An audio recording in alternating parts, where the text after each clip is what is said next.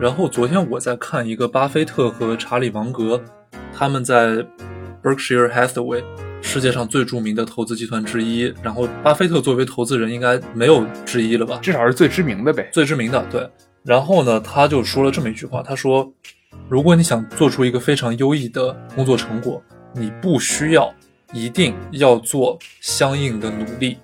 如果你想做 exceptional results，你想有这个东西，你不一定要做 exceptional things，你可以做 very simple things。”大家好，欢迎再次来到朗姆酒蛋糕，我是刀锋，我是金汤力。我昨天在跟金汤力说一件事情。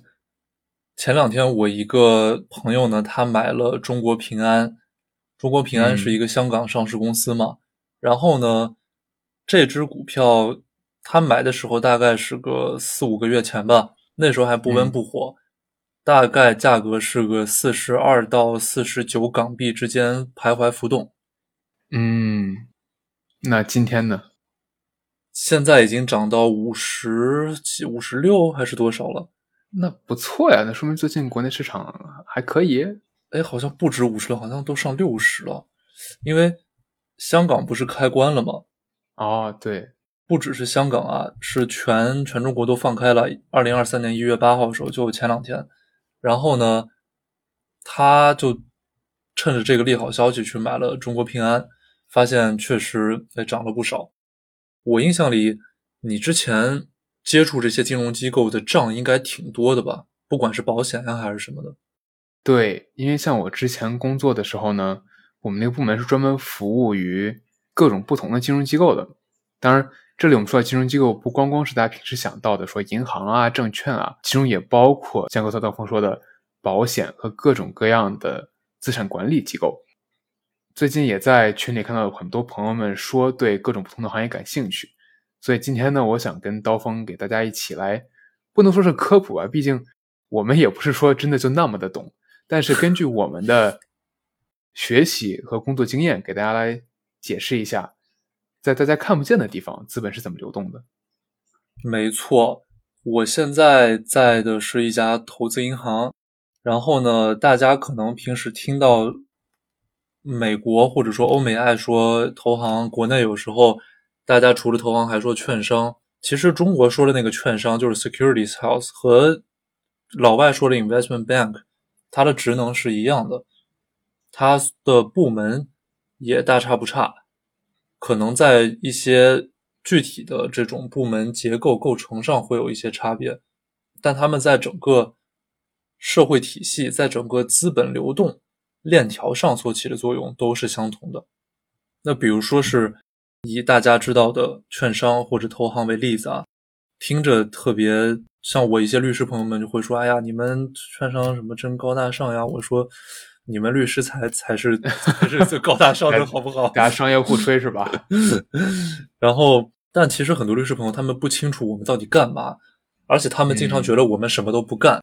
就我我跟几个那种做香港或者说是国内 IPO 就企业上市的。律师朋友有时候聊天吃饭啊，或者说一起出差去吃饭，他们就问我说：“你们投行在整个项目里头，好像干的事情并不是最多的，而且还天天指挥我们干这个干那个。但是你们拿的钱呢又不少，你们到底是干什么的？”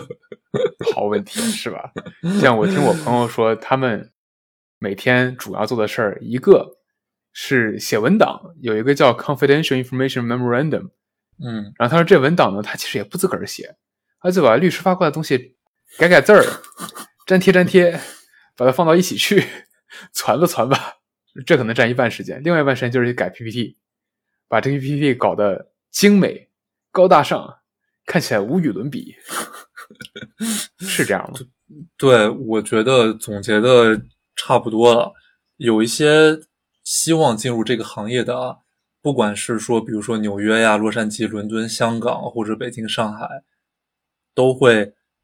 如果他他不认识行业内的人，或者说不认识很亲近的关系很好的行业内的人，总会说什么：首先你的数学要很好，你的这个计算能力要非常的扎实，你的什么一些硬技能，说你 Excel 的里 里面的财务模型要好，你最好还会一点 Excel 的 VBA 编程，以及你要对宏观经济系统有一深刻的认识。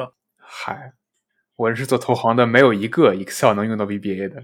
是，就是我是自己会添一些啊，同事都说哇好厉害，然后我就想，其实就是你你上个网课，你上个网课三三十个小时以内，对，这可能没有那么快啊，但是三十个小时以内，嗯，就他那个推荐学习时长，就你你你也会这个，是吧？那今天我们就刚好把这些大家觉得很高大上给大家拆解开了。其实大家会觉得说没有说那么的复杂，当然肯定不简单嘛，不然这么大生态体系的怎么支撑起来的？但是呢？当你知道之后，你就会发现，其实就是这些东西，但是在每个里面，它有自己的一些，你说是猫腻也好呀，一些小的不为外人所知的地方。要开始的话，不如刀锋讲讲咱们大家最熟悉的，像股票啊、债券之类的。没问题，比如说是股票吧。之前我跟金汤力在节目里总是说这个话题，大家比较熟悉的有 A 股，有港股，有些朋友可能还有美股。然后最近呢，国家政策上放开了，具体为什么放开，我觉得是很奇怪的一个理由，让国内的企业，国内的 A 股上市的企业，它鼓励这些公司去欧洲的证券交易所上市，比如说是伦敦，比如说是瑞士，还有德国法兰克福交易所，就你会觉得它非常带有异域风情。当然，伦敦交易所它有一个。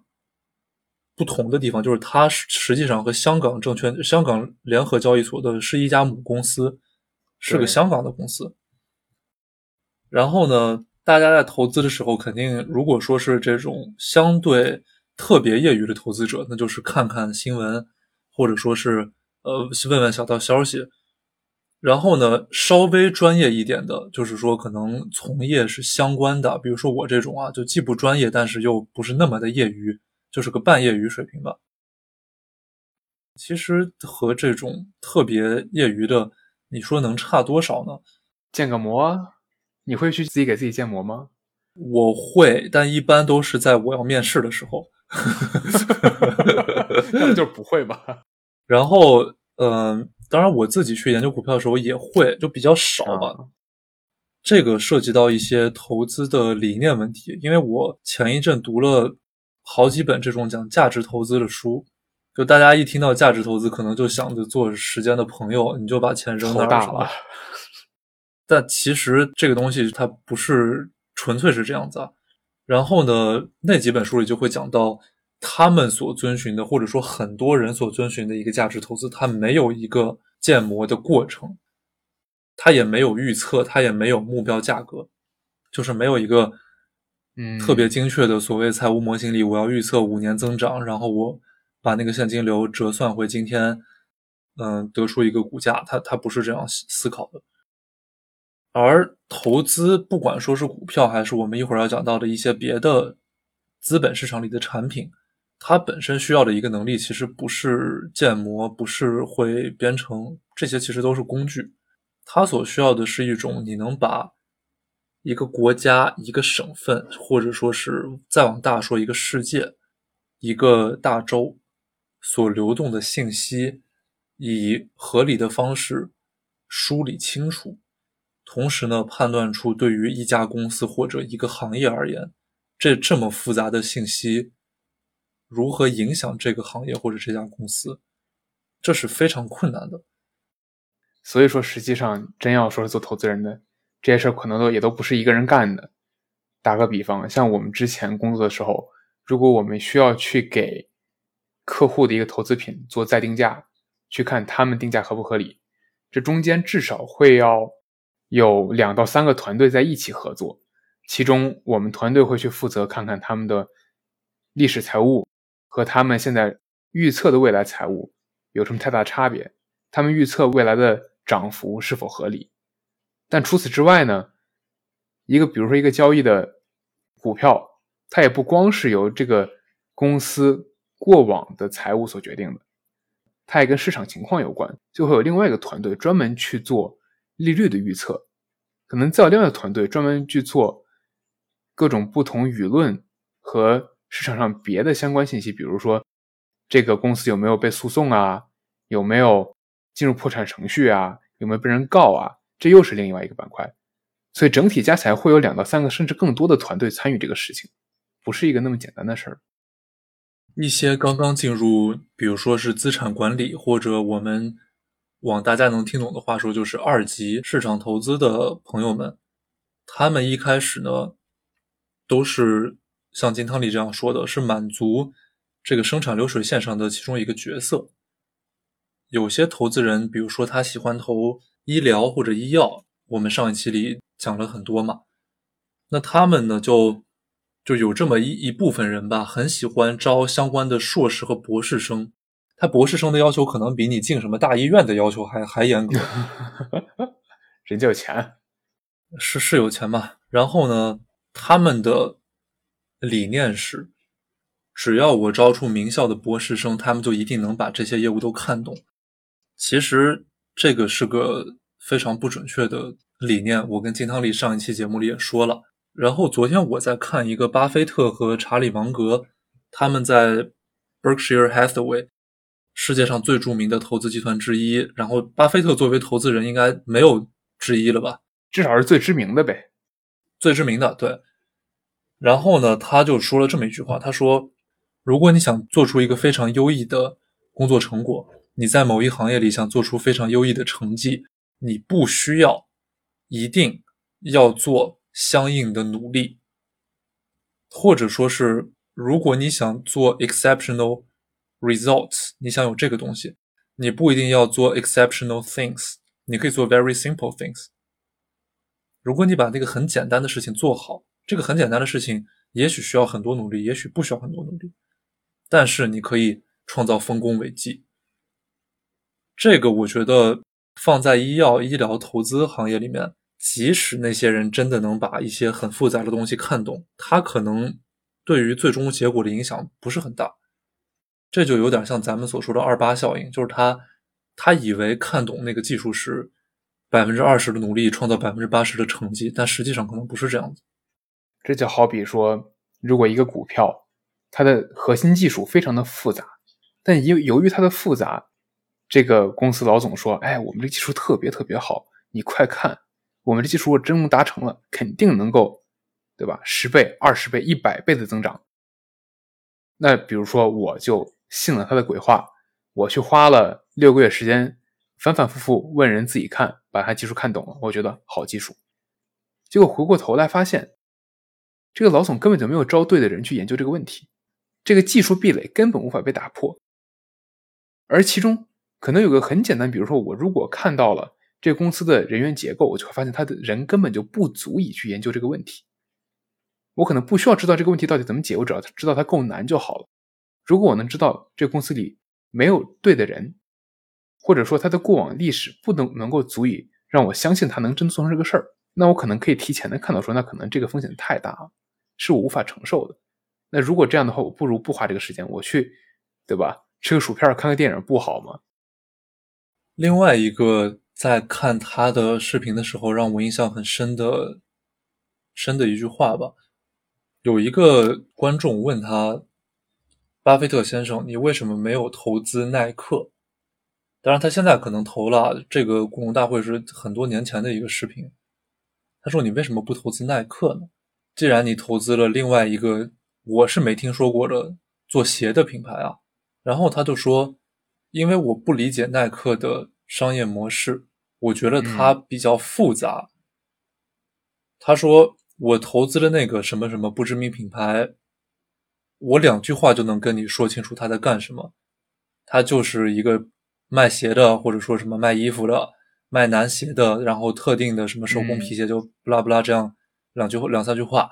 他说这就是他们做的事情，非常简单，而且我觉得他们把这个简单事情做得很好，所以我。投他们很多年了，耐克呢？他就说，像耐克呀、锐步呀，也许作为听众的你们，至少有一个人或者多于一个人持有大量的这些公司的股票。对于我来说呢，我跟我的搭档 Charlie Munger 看了半天，我俩觉得并不是很理解，或者说并不能用两三句话就讲清楚他们到底在干什么，所以我们就不投，就不碰。我觉得他这种投资理念当然是非常独特的一种，因为。总有非常多的人在投资耐克嘛，这么知名的一个上市企业，这么多年了。我们所说的刚才提到的一个价值，那巴菲特是世界上最知名的价值投资者了。他所提倡的这种投资理念，对于股票的投资理念，只是主流的观念理念里面其中之一。它不是说你只能靠这个才能挣钱，或者只有这个才是对的。方法有千千万，你只需要挑一个，你做好就好了。那说了这么多股票投资，那我们来说下一个，大家可能也听过很多，但是不一定每个人都会去买的。债券，那像我不太清楚，刀锋啊，在国内平均股民大家会持有债券吗？还是这个东西还是更多的，比如说你去银行做理财了，银行会帮你买这个东西。咱俩其实录这期挺巧的，因为我前两天正好在读一本高收益债的书。我之前对债也不了解啊，尤其是它的市场机制，可能数学你说的我还稍微懂一点点。对于债券交易来说，特别是高收益债，啥叫高收益债呢？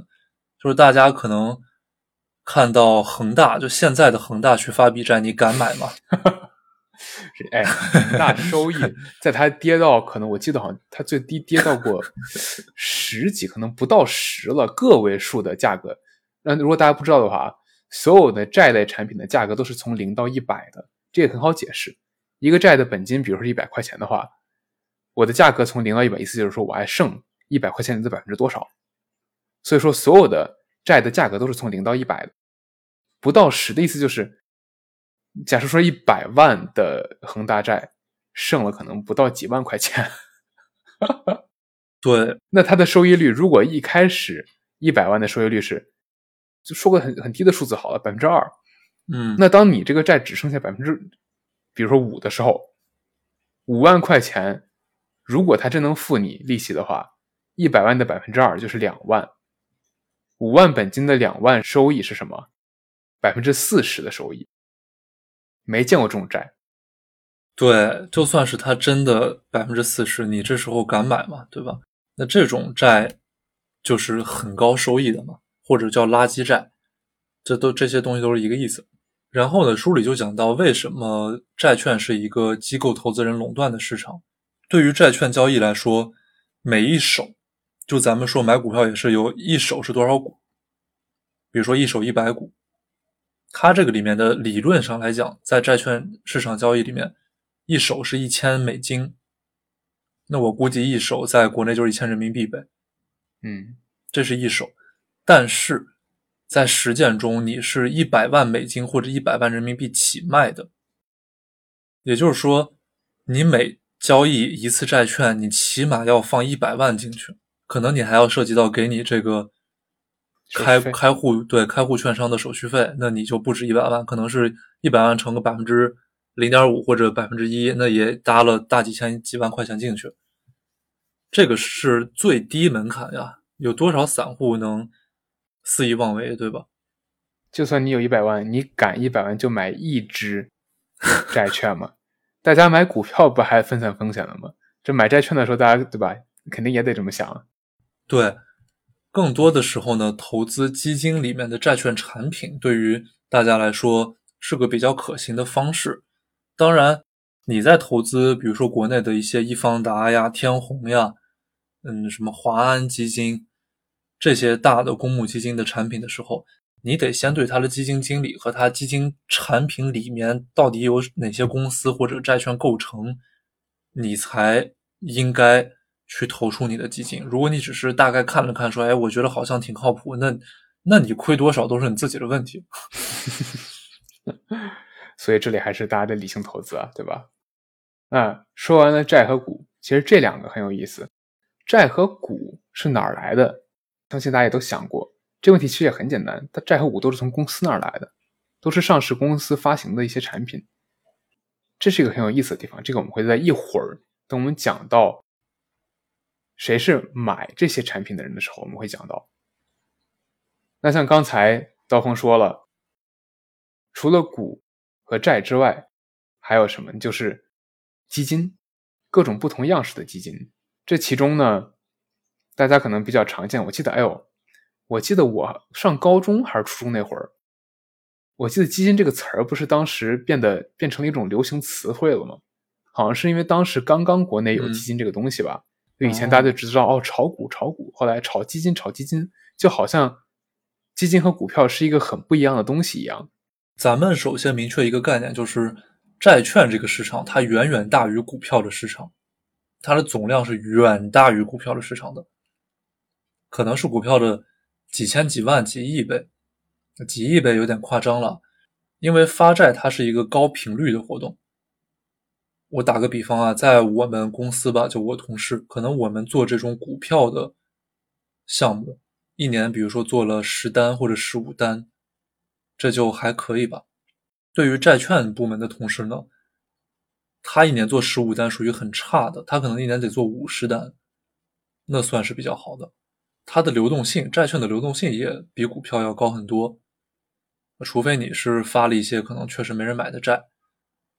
然后呢？刚才金汤力说到的基金，那大家只知道说炒基金要分清楚，有股票型基金，意思就是它专买股票；有债券型基金，有股债混合型基金，还有甚至有一些货币基金，就是所咱们所说的外汇基金，它是炒外汇的，它聚焦的呢是，比如说相对于人民币来说，这个人民币当然我们讲的是离岸人民币啊，因为在岸人民币它是一个受管控的货币。是中国人民银行，也就是中国的中央银行，它定死的，你你就得是这个数。比如说，大家去银行换外汇，那咱们和美元的这个汇率，那虽然说是确实美元每天都会变化，现在美元走的也比较高，是，但但其实这些都是有人家的指导价的。至少你在国内你去换，你也不能去选这个价格嘛，对吧？这银行给你啥你就换啥。不像你要是在市场上，在离岸市场，你可以去找你的交易方，不是说每个交易方的出价都是一样的，所以说你的价格不一定是那个指导价或者那个中间价。是的，而这些基金呢，其实都是我们这种普通投资人，也可以叫 retail investor，非机构非机构投资人是可以买的。但这里除了基金之外，还有一种叫 exchange traded fund。这个不知道在国内有没有 ETF？嗯，有有 ETF 也有。对，像基金和 ETF 之间呢，其实是一个可以说是很像的工具，但又不太一样。像所有的基金都是一篮子，对吧？篮子里面装了很多个鸡蛋，装了很多不同的产品，不同的股票也好，债券也好。这样的话呢，你买一个基金，你就同时等于买了很多份的别的小东西。这样你每投出去，比如说一百块钱，你不至于说一百块钱都。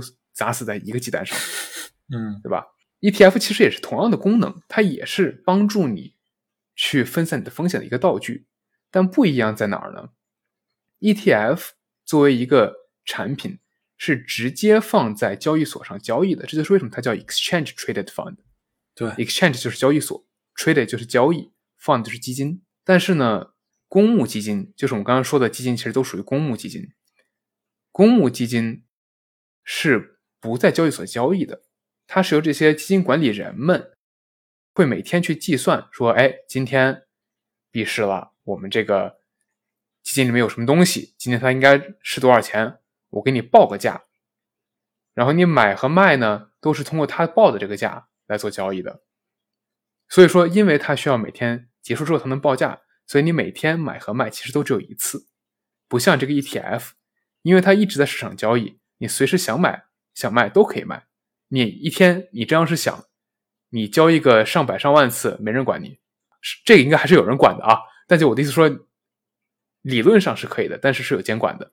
而且很多 ETF 它是一个自动的 balancing 功能，就是比如说它设定好，我这框前的百分之五投科技，那那个百分之二十投医药，剩下百分之七十五我可能投房地产。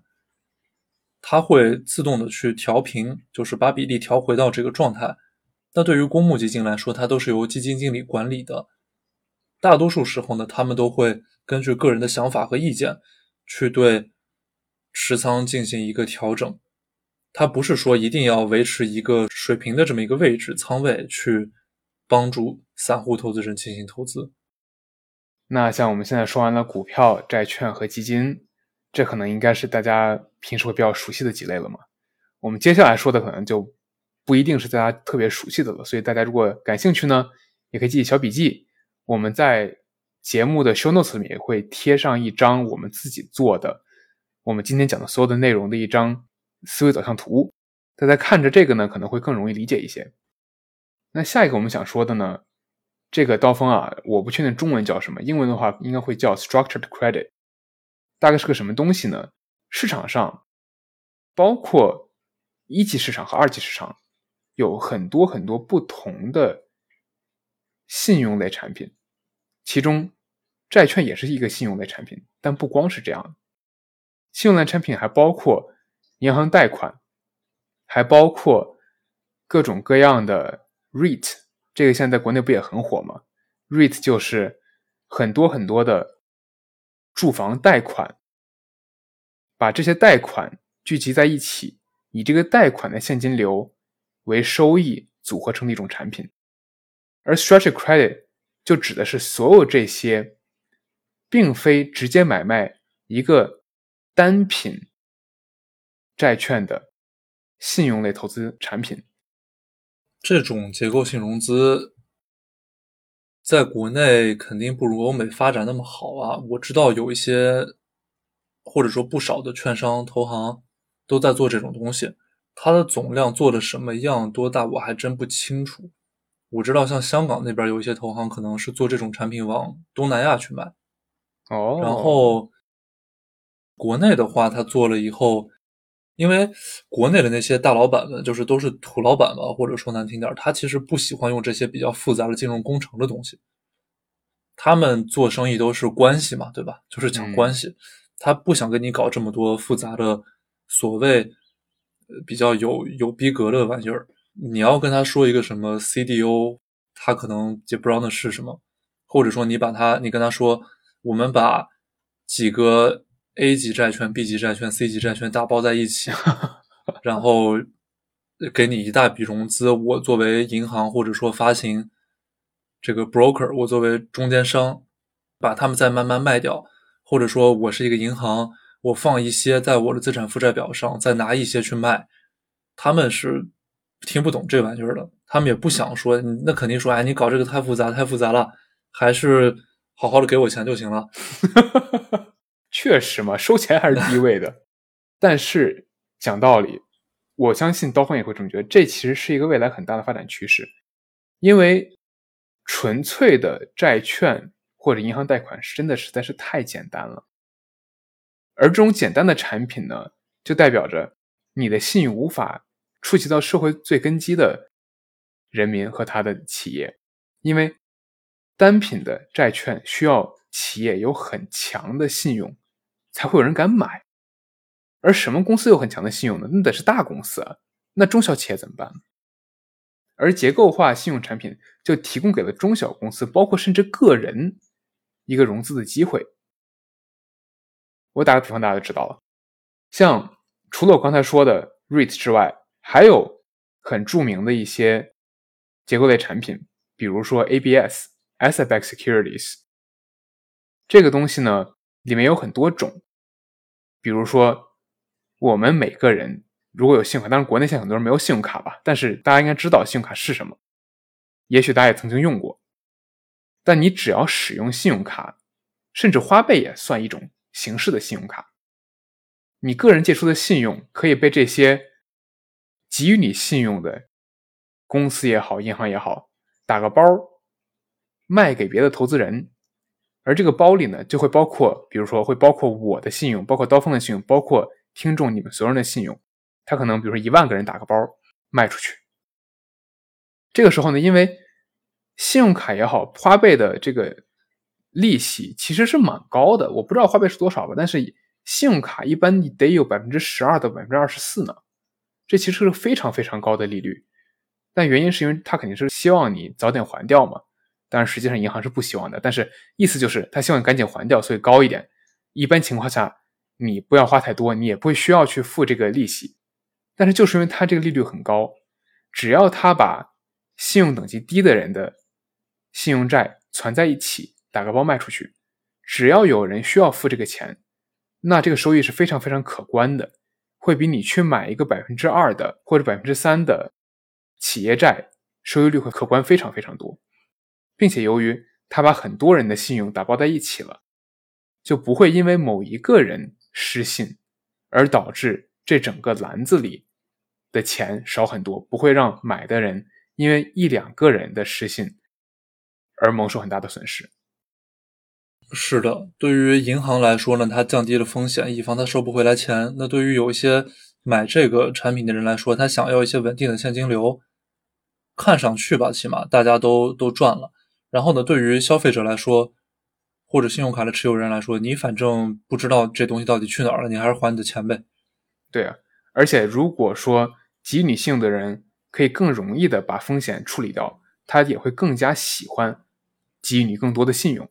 所以，对于消费者来说，一定的好处是，在我们看不见的地方，我们可以拿到信用的能力变高了。你说到这个，其实我最近觉得有一种现象挺有意思的，就是，嗯，国内咱们的支付这个行业，就是 payments 行业，其实是世界领先的。对，我们从现金直接跳到了移动端支付，大家都是用的支付宝和微信。可能还有一些银联，但我觉得银联它实在是不太行，确实不太行。然后呢，但是我最近发现，大家其实就我一开始也以为朋友们应该信用卡很少啊，最近发现好像还可以，就是银行们他们会鼓动他们的员工有业绩指标，说是你哎你们赶紧出去找这个找人办信用卡，经常能在大街上看到各家银行就是那种大银行的人们说。哥或者姐能能办个信用卡吗？我们可以送什么礼品？这挺挺挺离谱的。对，这个办信用卡的人隔壁可能还有一个办游泳卡和健身卡的。你说这么大的银行都要接受这种这种安排，然后去去办东西，那你说人们办信用卡，他为的就是让人超前支付、超前消费，可以说是一种上头刺激。经济增长的一种手段嘛，嗯，可以这么说。那为什么要刺激呢？我就这话就不往下说了啊。这个大家可以回去想一想。毕竟经济增长主要来自于三个方面：消费、出口和投资。好吧，我们继续往下。那我们刚说完结构化信用，这个是指一般还是使用我们市场上能见到，就是已经在市场上发行的二级市场发行的。信用类产品组成的结构化产品，但市场上还有另外一种，就是我们普通投资人买不了，甚至一般小一点的机构投资人也买不了的信用类产品，你这就是私人信用部门。嗯，私人信用说的简单一点呢，就是没有办法在二级市场上发行的信用类产品。最简单的其实是一个非常常见的东西，就是。银行贷款，而为什么这个我们单独拿出来说，就是因为银行贷款虽然是个很简单的东西，比如说我们也可以贷款，我们也可以有车贷、房贷，当然这些都会被银行包裹到刚才我们说的结构化里面去卖。但如果是小公司的贷款呢，银行一般不会这么卖，因为风险还是蛮大的。因为一个公司破产了，尤其如果是有限责任公司，这个信用是不连带的。也就意味着，如果一个人真的想卷钱、卷铺盖跑人，他把公司破产了，他卷着钱也就真的跑了。大多数情况下还是有个人的责任的，但只要不是有意的欺骗，这种责任应该是一定程度上有限的，除非你签了别的条款。而你个人的借款，车贷也好，房贷也好，基本上都是个人无限责任，除非个人破产。你个人破产有可能就上一个叫老赖的名单了，会 注意。对对对，这个是很不好的啊。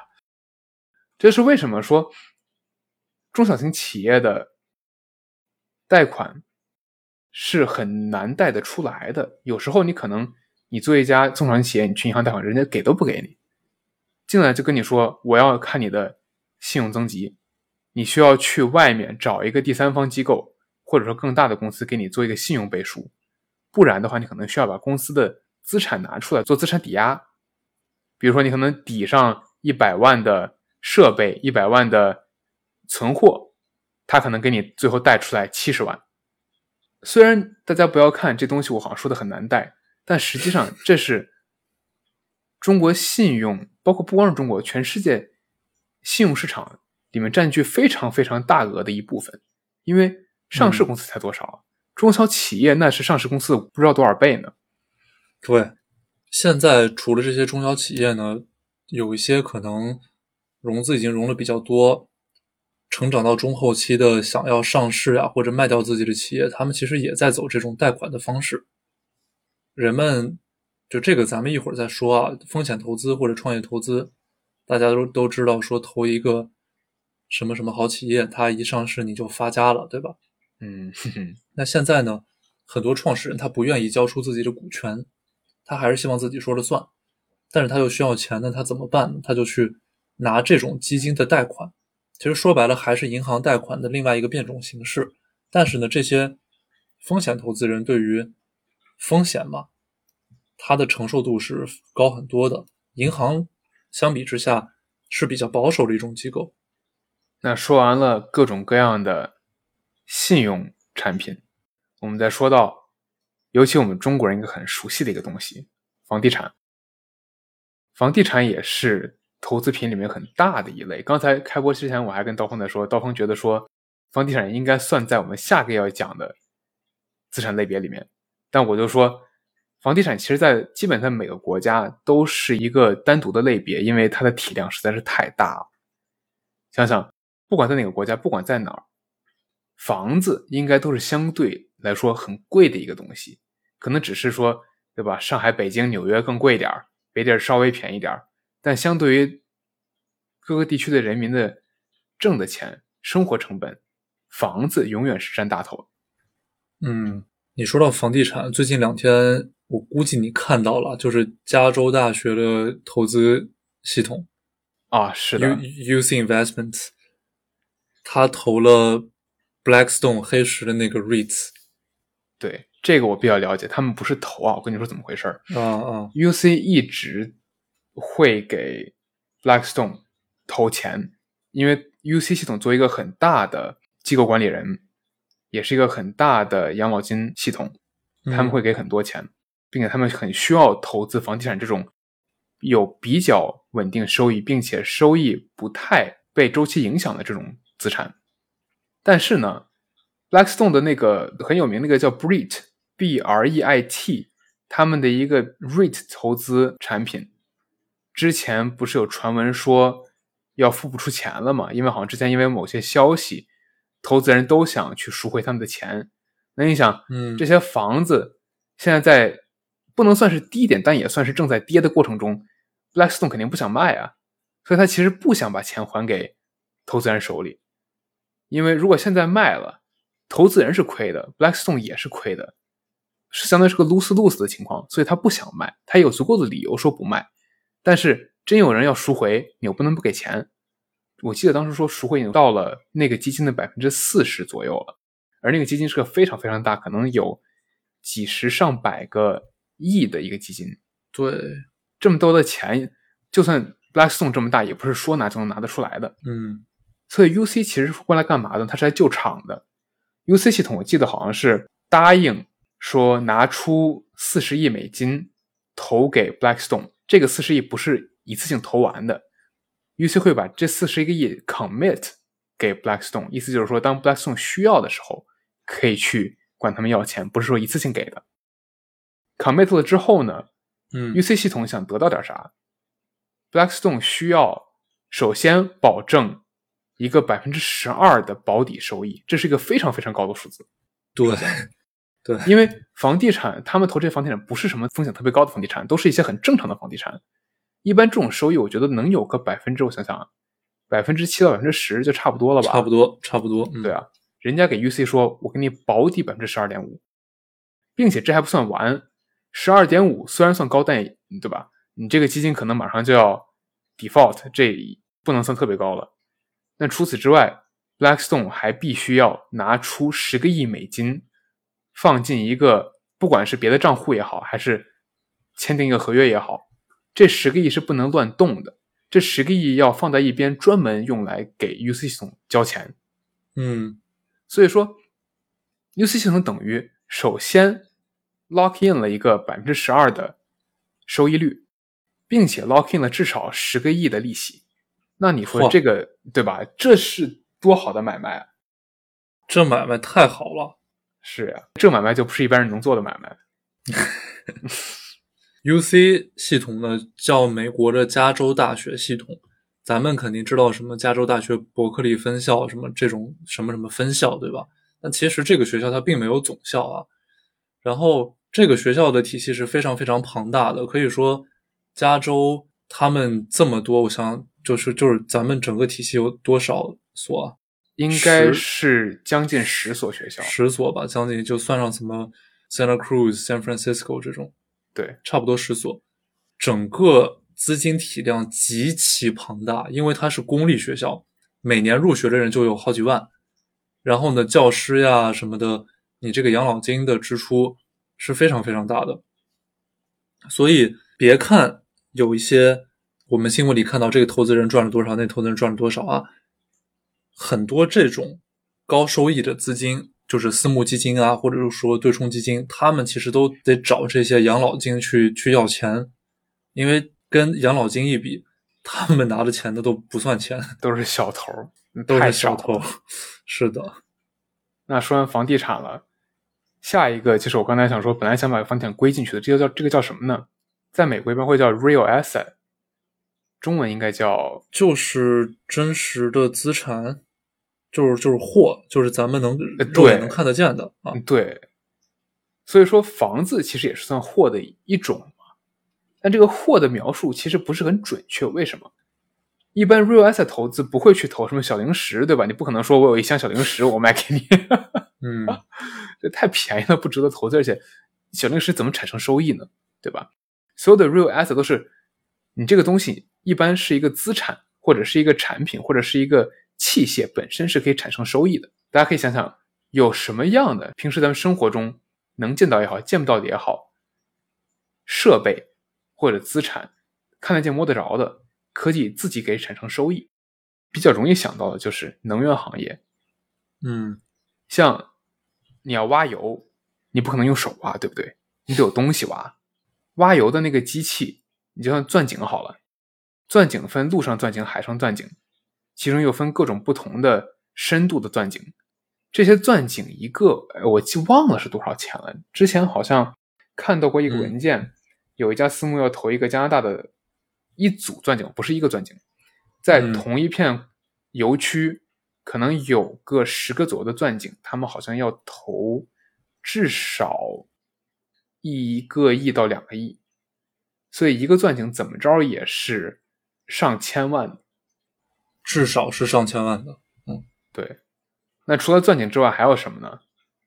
比如说运货的游船，这些游船大家可以猜一猜啊，在我说之前，这些游船的建造一般需要一到两年的时间，而游船一般是不由这些运货公司所拥有的，原因就是它太贵了。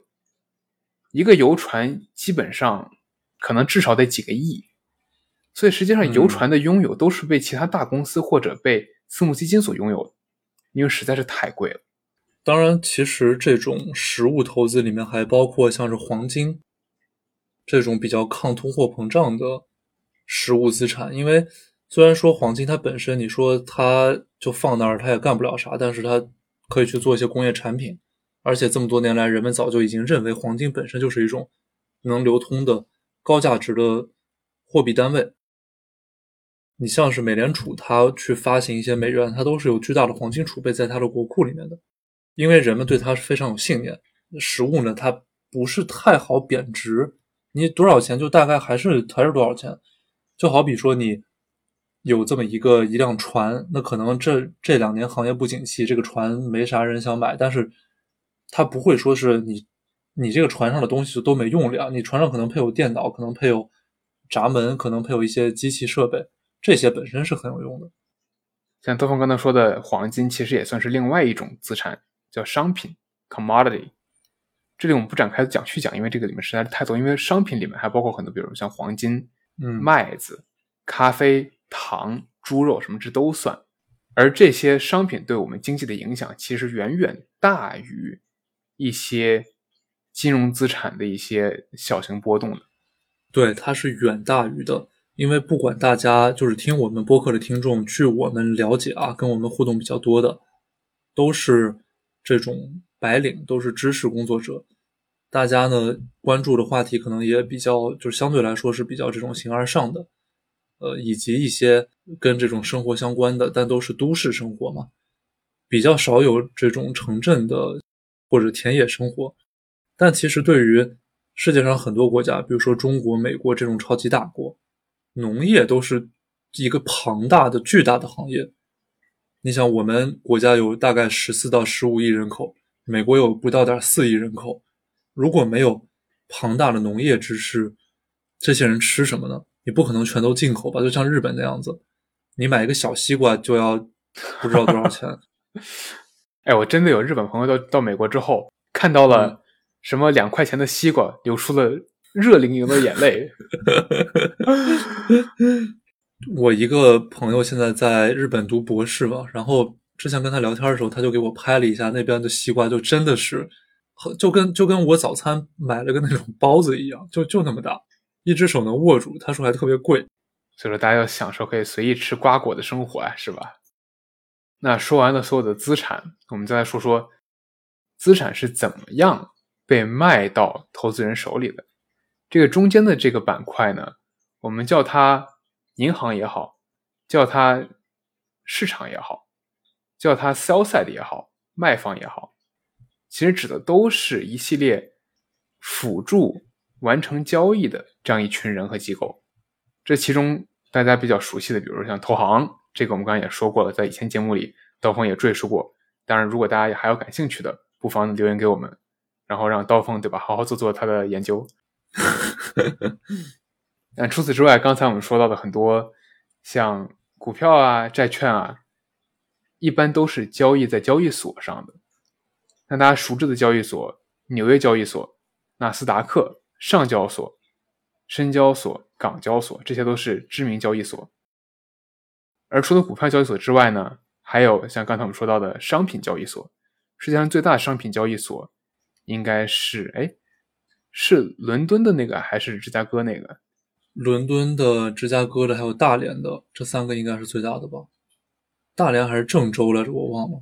那除了正经交易所之外，还有一些交易完成在我们叫它 OTC，OTC stand for over the counter，意思就是它不是在一个集中的地方完成的。虽然这个集中的地方可以是电脑系统，但是所有的 OTC 交易。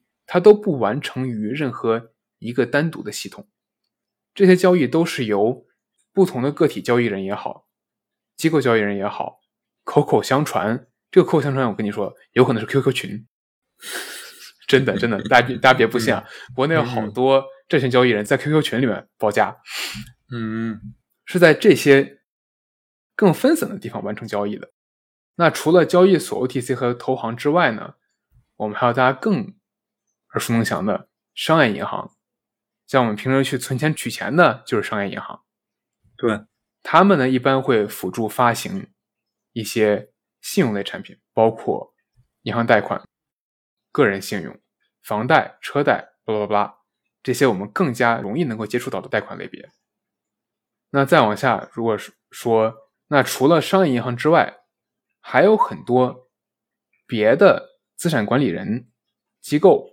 一般是比较大型的，他们有能力去生产信用产品，这些一般属于私募基金。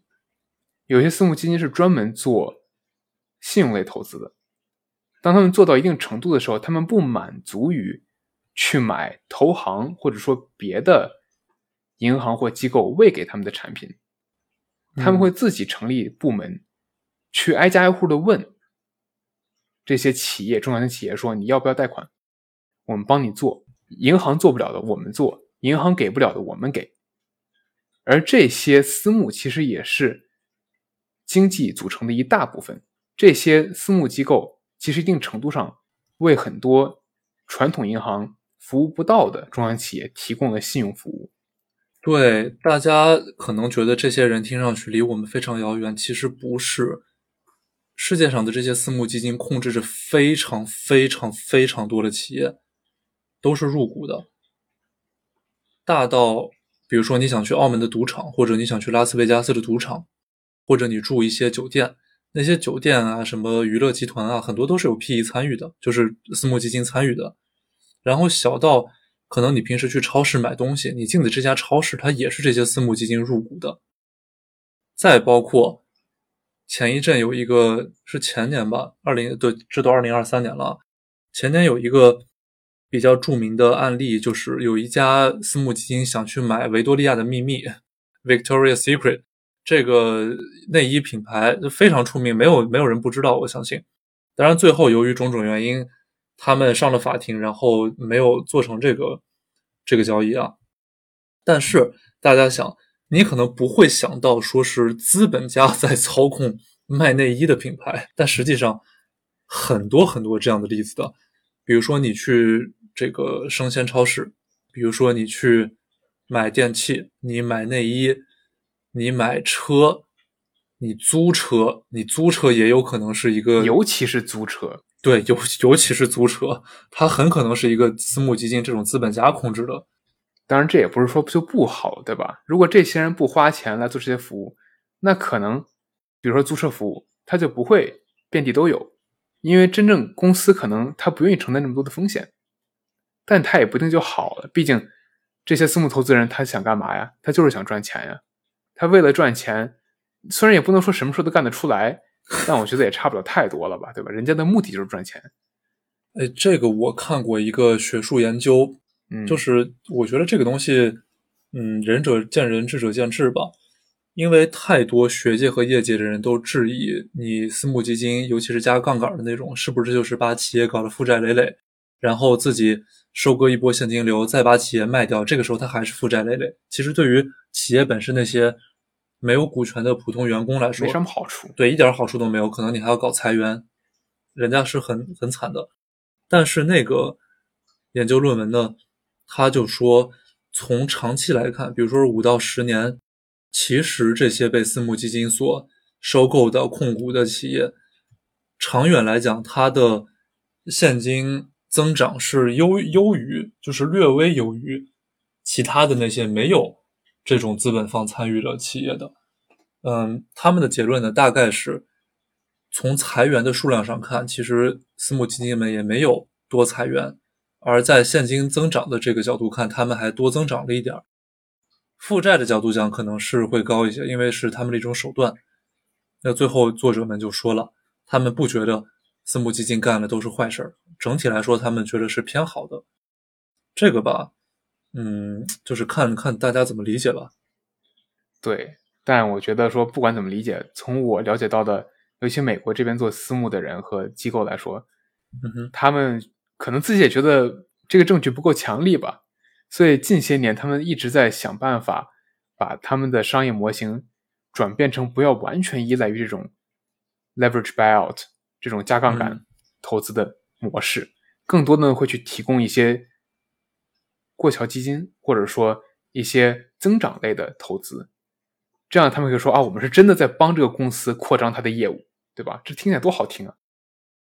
像是咱们平时，或者说刚才我跟金汤力讲的，银行呀、投行呀，其他的一些中间商，我们所能做的就是帮助这些资金流动到流动到一些地方去。就是我把这个话说的非常的概括性啊，非常的笼统。为什么这样说？因为很多时候，其实我们作为投行或者商业银行没有办法决定资金到底走向哪里，它是投资人的意愿，而中间商做的只是说把双方的资源对接起来，然后呢从中赚一个手续费，他干的就是这么一个撮合的撮合交易的事情。你说撮合交易简单吗？它可一点都不简单，它是一个非常非常考验技术含量的事情。说了，这个技术含量不仅仅指你对于一个公司本身业务的理解、法律的理解，对于双方创始人或者重要管理层对于另一方的人员的偏好的理解，也考验你的交友，比如说是人际关系啊、情商呀等等这些东西啊。还有一定的运气，你去撮合成交易。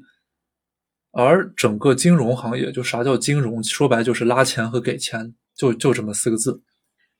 那投资人呢，他也要拉钱呀，他要融资呀。我们说，比如说我跟金汤力明天开一个私募基金，我俩把投什么企业、怎么投资这些流程和标的都研究好了，那剩下就就剩一步了，就是我们钱从哪儿来。饼都画好了，就差你来吃。对，我们就跑到一个比如说大的煤老板或者说国企董事长那儿，呃，国企不行啊，大的上市公司民营企业董事长那说，这个什么什么总，你看我们说了这个啊，就就是说了一通，只要你投给我们二十个亿，这个就就能搞得定。但在这个中间呢，不光是银行和金融人员啊，嗯，想撮合交易，还需要很多各行各业的人，其中就包括。会计师，中间会计师扮演的角色可以是审计，可以是咨询，可以是尽职调查，也可以是税务。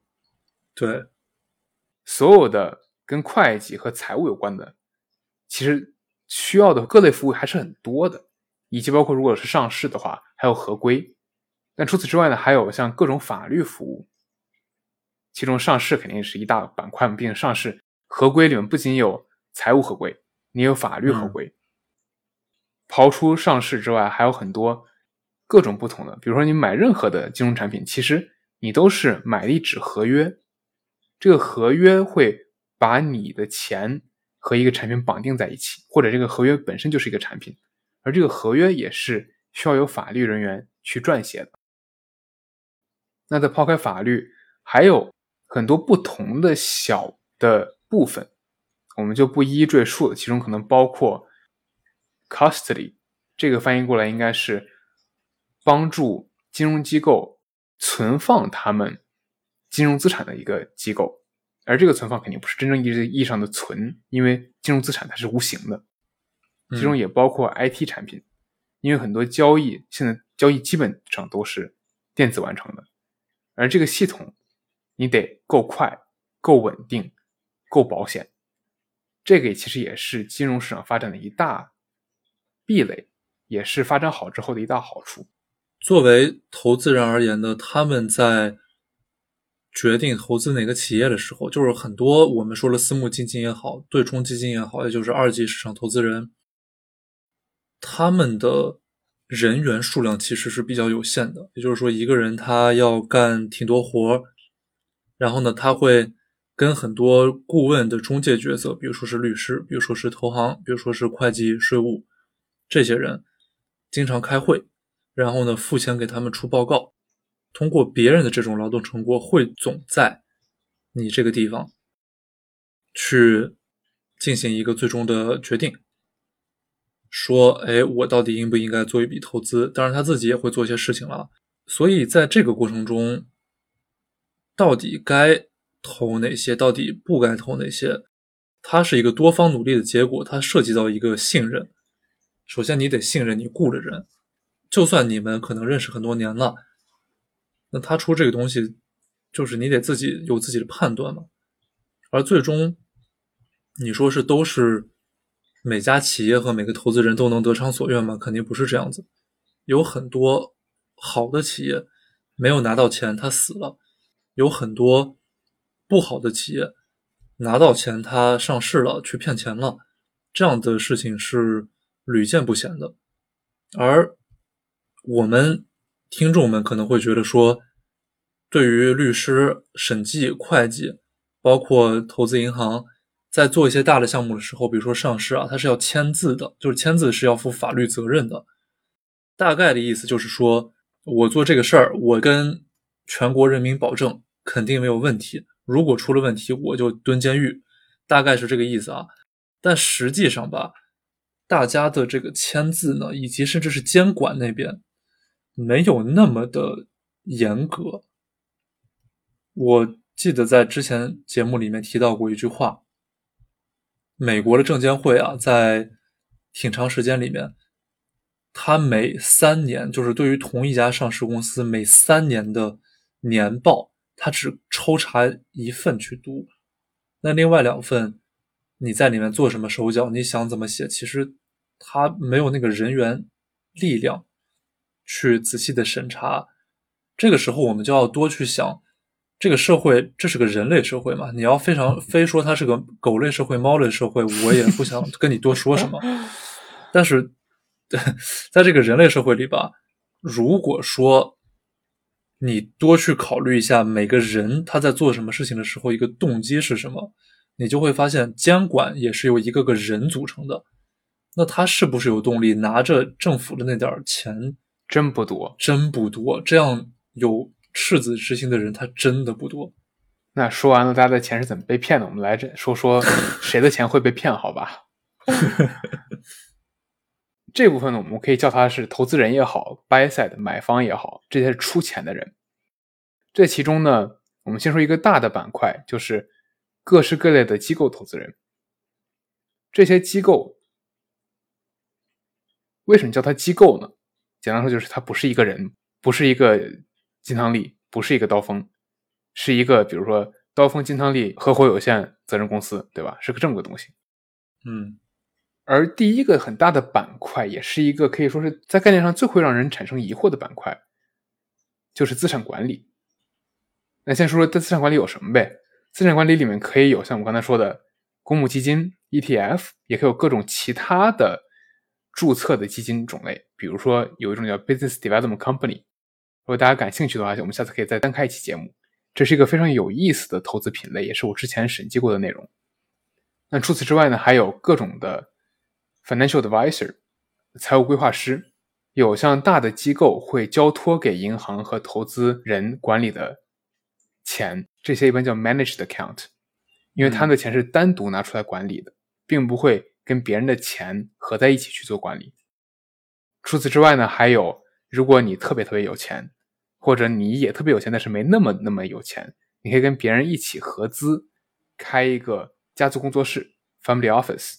你自己想做 trading 呢，那也可以，你可以自己开个对冲基金，你也可以自己做私募，你也可以自己做风投，这些都是资产管理的一部分。而有意思有意思在资产管理的确是出钱的人，因为他会像刚才刀锋说的，把投资人别的投资人的钱汇总在自己手里之后，再拿出去投。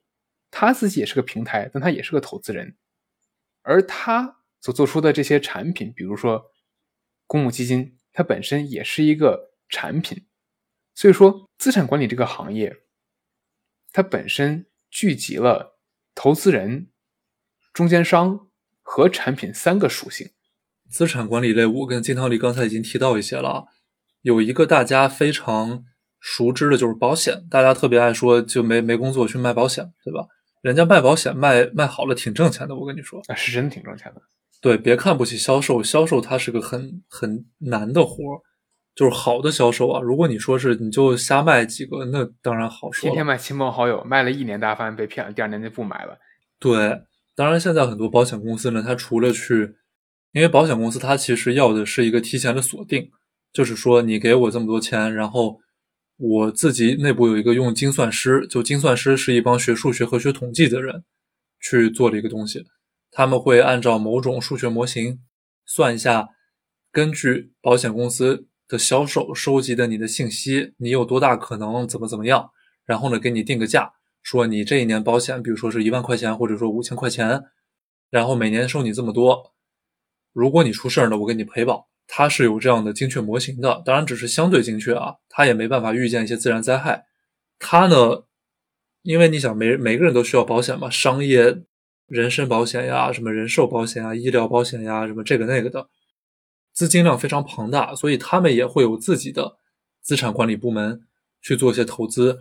那当然，这种投资呢，就跟我们刚才提到的退休养老金一样，比较保守，因为他们的客户群体。他们的业务性质决定了他们在投资上不能太过冒险，但虽然他们不能冒险，他们的体量也是非常非常大的。因为毕竟，你想，咱们随便一个人，你都不说买什么什么高端的人寿险，或者说买什么别的投资类保险，你健康险总是有的，对吧？那你可能你还得给你的车买保险，得给你的房子买保险。他们的钱就像刚才说到的养老金一样，可能是一样多，甚至更多的。而他们的目标其实也很相似，就是虽然想要收益，但是又不能太过于有风险，所以他们的钱会投向很多很多不同的地方。那除了养老金和保险之外呢，剩下这几个可能就是大家平时不会太经常接触到的，比如说 sovereign wealth fund，这个是指国家主权基金，大家耳熟能详的可能比如说像国投，对，国投、中投，就中国国家投资，对吧？这名字一听就就很牛逼。他们会拿着国家的钱，在国内也好，国外也好去做投资，而他们的目标其实很多时候就不是财务指标了。虽然挣钱肯定是一个方面嘛，但你想做一个国家，你去投资，很多时候你不光是为了钱，你有可能是为了名声，你有可能为的是科技，你有可能为的是别的。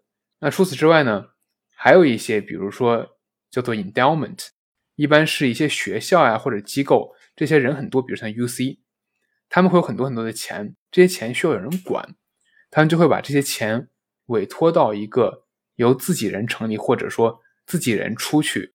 在第三方成立的一个非营利组织，这个组织呢就会去专门管理这些大的机构或者学校的钱。像比较知名的 endowment，比如说耶鲁 endowment，是应该算是全球知名的，因为他们的收益率可以说能干趴下百分之九十九的专业管理人。那除此之外呢，政府性机构还有比如说像政府本身。政府的财务部门可能是会去买卖一些产品的，为了一些政策上的指标，还有各国的央行为了维持，比如说汇率、外汇，都会在市场上公开买卖一些债类产品，或者说直接发行货币也行。再有一些近似于政府的机构，这些近似于政府的机构呢，一般并不是直接隶属于政府。但它的成立以及他们的钱都来自于一些政府法律的通过。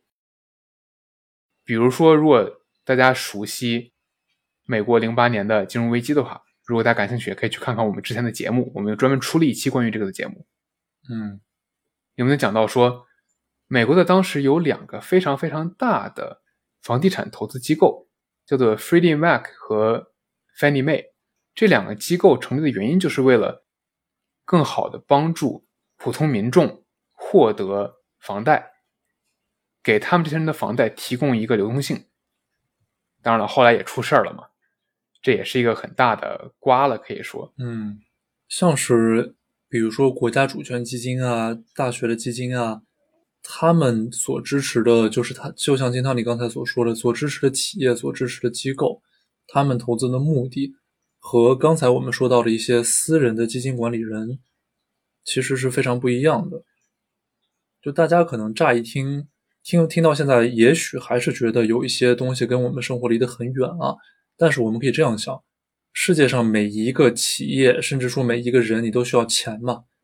而你在做一些生意的时候，你要做一些公司的时候，不管你的技术多厉害，不管你的产品多好，你都需要融资，你才能去。开展业务，除非你自己能够无限印钞，那显然是不可能的。那在这个时候呢，每家公司去接受什么样的投资人，他接收哪个类型的钱，其实一定程度上是会影响这个企业它本身的企业风格、它的行事作风的。而如果你是一个对股票市场、对债券市场或者别的什么货币外汇市场感兴趣的人，又或是你自己手头有一些闲钱，你希望去。投资一个朋友开的饭店，你希望去投资一个什么餐饮连锁品牌？当你知道这些我们说了这些知识之后，你起码是知道怎么开始去对投资人本身做一些尽调、尽职调查，或者说是多看看，就咱说通俗点啊，多研究研究，那降低你把这个钱都亏光的风险。像我们刚才说的所有的，不光是资产也好呀，卖方也好，买方都好。我们真的就是只是给了一个很大概的描述，其中每一个展开都可以，其实都可以说很久很久。对，如果大家对任何一个地方感兴趣，我们都可以再去做一些调查，然后给大家去讲。